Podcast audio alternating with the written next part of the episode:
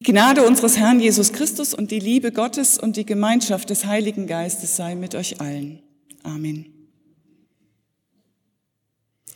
Sie war nur leicht an den Einkaufswagen angestoßen. Es war nichts passiert, nichts umgestoßen, nichts ausgekippt, nichts beschädigt. Aber die Besitzerin fuhr die Frau an. Diese wiederum lief rot an, schnappte nach Luft, erwiderte etwas und klappte dann ihren Mund lieber zu.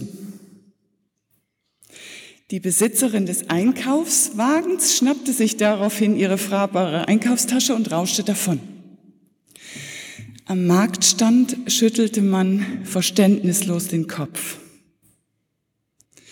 Der ist eine Laus über die Leber gelaufen, ging es mir durch den Kopf. Um friedlich zu sein, heiter die Achseln zu zucken und mit einem macht nichts, nichts passiert, zur Tagesordnung überzugehen, muss man innerlich gelassen sein. Daran musste ich denken, als ich las, dass im Hebräischen Frieden auch mit innerem Frieden zu tun hat. Wenn der Beter des vierten Psalms betet, ich liege und schlafe ganz im Frieden, dann ist er innerlich zur Ruhe gekommen. Da sind keine Gedanken mehr, die sich jagen, keine Stimmen mehr, die sich streiten, keine Gefühle im Widerstreit. Innerlich zur Ruhe zu kommen, friedlich zu schlafen, das ist ein hohes Gut. Was ist Frieden noch?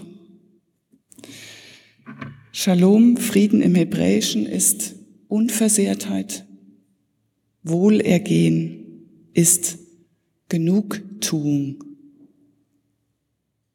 Das verstehe ich nicht, sagte eine Frau aus dem Frauenkreis. Was, was hat Frieden mit Genugtuung zu tun?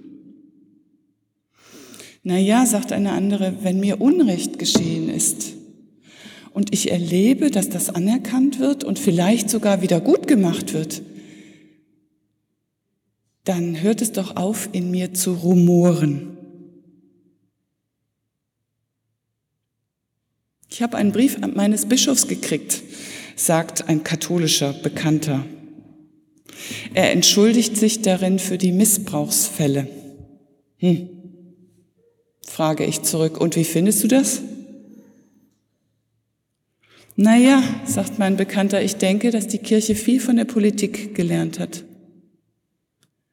Statt Serienbriefe zu schreiben, sollte man lieber die Situation der Geistlichen, die Lebenssituation der Geistlichen ändern, konsequent aufdecken, bestrafen und Genugtuung verschaffen, entschädigen. Dann würde das Rumoren unter dem Kirchenvolk aufhören. Rumoren ist unfriedlich. Genugtuung kann Frieden schaffen. Frieden ist lebensfördernde Geordnetheit der Welt. Das spricht mich an. Frieden hat mit Ordnung zu tun. Wenn jeder seinen Platz hat und man sich nicht darum streitet, wenn jeder weiß, was er zu tun und zu lassen hat, wenn es Regeln gibt und Grenzen, an die man sich hält, das dient dem Frieden. Der Psalm selbst, aus dem die Jahreslosung stammt, gibt Tipps, wie man den Frieden herbeiführen kann. Behüte deine Zunge vor Bösem. Sag einfach nichts, was du später bereust. Bevor du reagierst, hol einmal tief Luft. Besser schlaf mal drüber. Denn ein Wort einmal gesagt, kannst du nicht mehr zurückholen. Deshalb ist es besser, nicht zu schnell zu sein mit der Zunge. Hör einfach auf, andere zu beleidigen und zu beschimpfen, sagte ein Jugendlicher, als wir darüber sprachen. Dann steht da noch, behüte deine Lippen, dass sie nicht Trug reden. Trug hat mit Betrug, mit trügerisch zu tun. Jemand, der betrogen wurde, reagiert sauer und wütend. Deshalb soll man sich auch hüten vor so kleinen Wendungen, die die Wahrheit schminken.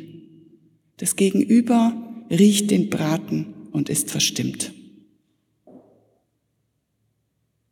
Lass ab vom Bösen. Das meint zuerst die bösen Gedanken, denn denen folgen böse Taten. Tu Gutes.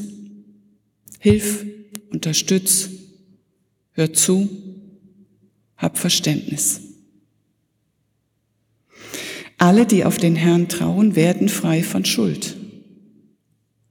Vertrau darauf, dass Gott dich versorgt. Dann musst du dir nicht nehmen, was du siehst und was du meinst haben zu müssen. Dieser Psalm wird David zugeschrieben, einem Mann, der gerade nicht friedlich ist. Eine der ersten Geschichten, die man von David kennt und die berühmt sind, weil man mit denen schon aufgewachsen ist, das ist der Kampf von David mit Goliath. Und danach geht's genauso weiter. Der David sammelt so eine Truppe von Habenichtsen um sich, haben wir gerade gehört, und die ziehen marodierend durchs Land. Terroristen, würde man heute sagen. Und auch als König hat er selten friedliche Tage. Immer wieder flammen Kämpfe mit den Nachbarn auf. Vielleicht weil er weiß, wie selten und kostbar Frieden ist, wird ihm dieser Psalm zugeschrieben, in dem die Sehnsucht nach Frieden groß ist und man weiß, dass man danach jagen muss, etwas dafür tun muss, weil er scheu ist und weg ist ganz schnell wie ein flüchtiges Tier.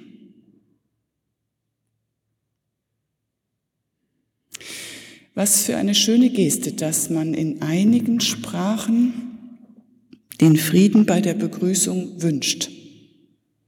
Shalom sagen die Juden, Salam die Araber. Und dabei legen sie eine Hand an den Ellenbogen der ausgestreckten Hand, wie um zu demonstrieren, ich habe keine Hand im Rücken, ich habe nichts in der Hinterhand und ich verstecke auch nichts hinterm Rücken. Ich wünsche dir Frieden, Wohlergehen, Unversehrtheit und ich will alles dafür tun, dass das so ist. Und der Friede Gottes, der höher ist als all unsere menschliche Vernunft, der bewahre unsere Herzen und Sinne in Christus Jesus. Amen.